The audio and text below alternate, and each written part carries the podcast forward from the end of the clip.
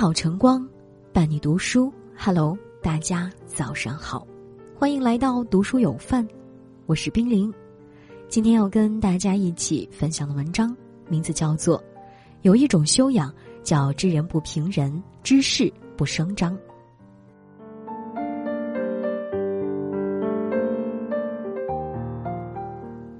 古人说：“知人不必言尽，言尽则无有；责人不必苛尽，苛尽则众远；敬人不必卑尽，卑尽则少骨。”说话要懂分寸，看破不说破，不要过分苛责，留三分薄面；敬人不要卑躬屈膝，要有自己的尊严。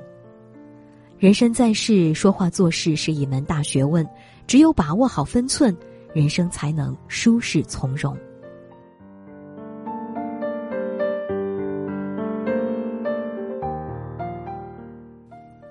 知人不言尽，知事不声张。人活一张脸，树活一张皮，说话做事不能太绝，一定要给别人留面子，保留一定的界限和分寸。有些话自己知道就好。有个全职妈妈在网站上找了个保洁阿姨，六十块钱打扫两个小时的卫生。阿姨来了之后，这位妈妈一眼就认出来是自己的中学同学，两人都认出了彼此。但是彼此都没有相认，这位妈妈给他准备了一杯水，就没有再说什么。十年没见，老同学再次相见本来是件好事，但是彼此境遇的不同，老同学为了避免尴尬，假装不认识。这位妈妈也识趣的没有点破。五台山金阁寺门口的一副对联上写道：“看破世事难睁眼，阅尽人情暗点头。”一个人人情世故懂得越多，话就说得越少。知人不必言尽，言尽则无有。话不用说太轻，大家心知肚明就好。看破不说破，懂得给别人留三分面子，才是最高级的情商。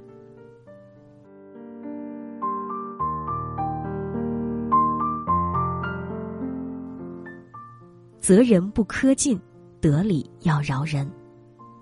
子贡曾问孔子：“是否有一个字可以终生奉行？”孔子回答说：“恕。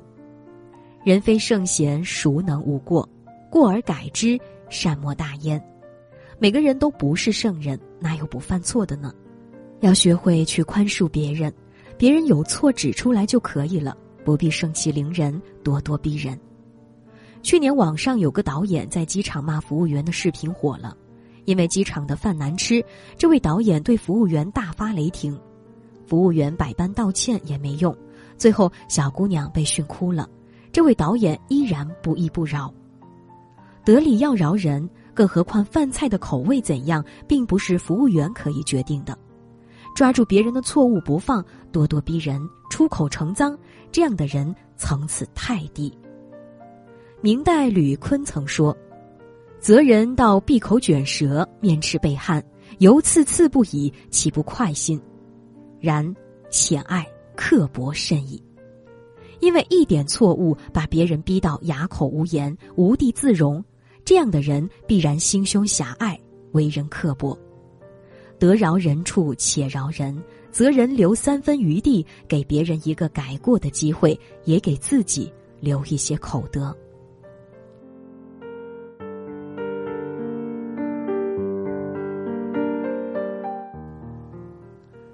敬人不卑尽，莫讨好他人。周易讲：上交不谄，下交不妒。对地位比自己高的不谄媚，对待地位比自己低的不轻慢，这才是君子的品格。